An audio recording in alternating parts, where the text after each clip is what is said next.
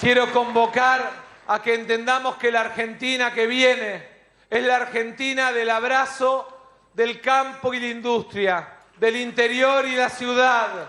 Es la Argentina del desarrollo ferroviario, de empresarios y trabajadores sentados a la misma mesa, construyendo en la suma de capital y trabajo más desarrollo argentino. Quiero convocarlos a que tengamos la capacidad de poder poner punto final a la idea de la destrucción del otro, a la idea del amigo enemigo. Si hay algo que ha quedado claro en esta elección, es que la grieta se murió y empieza una nueva etapa desde el 10 de diciembre en mi gobierno.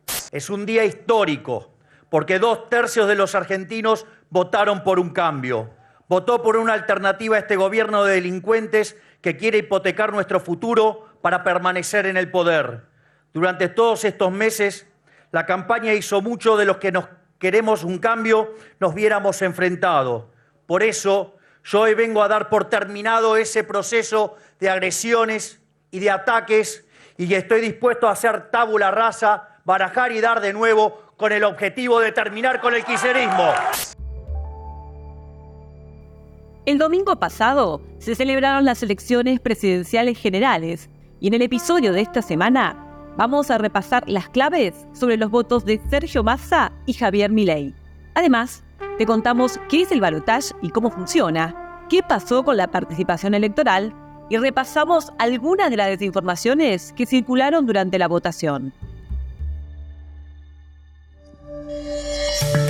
Esto es el podcast de Chequeado, un espacio en el que vamos a compartir con vos algunos de los chequeos para que sepas qué de lo que se dijo o escuchaste es verdadero o falso. También Vamos a explicarte en profundidad un tema de actualidad y a traerte datos y contextos para que entiendas mejor las noticias. Soy Florencia Ballarino. Bienvenidos.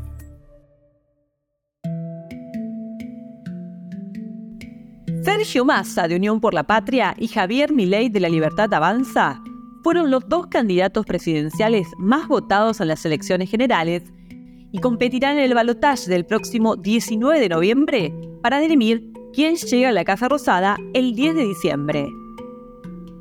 El ministro de Economía de la Nación revirtió los resultados de agosto y fue el candidato más votado con más de 9,5 millones de votos.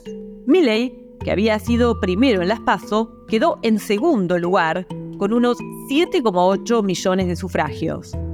En tanto, Patricia Bullrich de Juntos por el Cambio quedó en tercer lugar con 6,2 millones de votos, y fuera de la segunda vuelta. En las PASO a nivel presidencial, Unión por la Patria se había impuesto en solo 5 de los 24 distritos del país. Pero en las generales, Massa ganó en 13 provincias, más del doble. Se impuso en 6 provincias que habían sido ganadas por Milei en las primarias. La Rioja, La Pampa, Río Negro, Santa Cruz, Tierra del Fuego y Tucumán y en dos distritos los que se habían impuesto juntos por el cambio, Corrientes y Entre Ríos. Hay balotaje. Van a ir al balotaje. Hay balotaje en la República Argentina. Pero, ¿qué es el balotaje y cómo funciona? Los artículos 97 y 98 de la Constitución establecen que un presidente asume su cargo cuando su fórmula ha obtenido más del 45% de los votos afirmativos, o por lo menos el 40% de los votos, y una diferencia porcentual mayor a 10 puntos con respecto a la fórmula que le sigue en cantidad de votos. Como ninguna de las dos condiciones se cumplió el domingo, ahí aparece la segunda vuelta, que deberá ocurrir los próximos 30 días a partir de la última elección.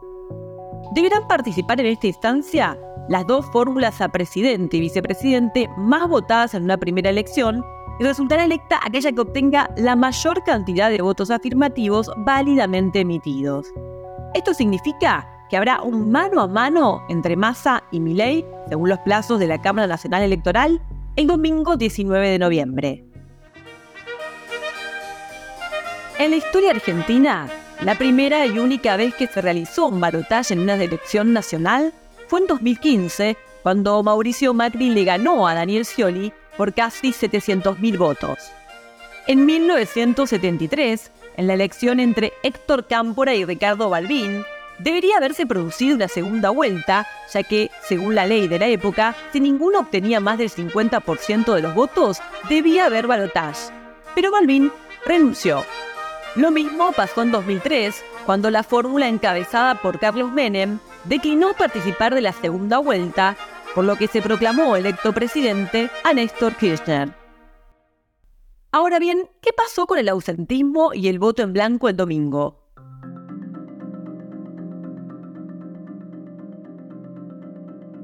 La participación electoral en las elecciones presidenciales de 2023 fue del 77,6% según la Dirección Nacional Electoral.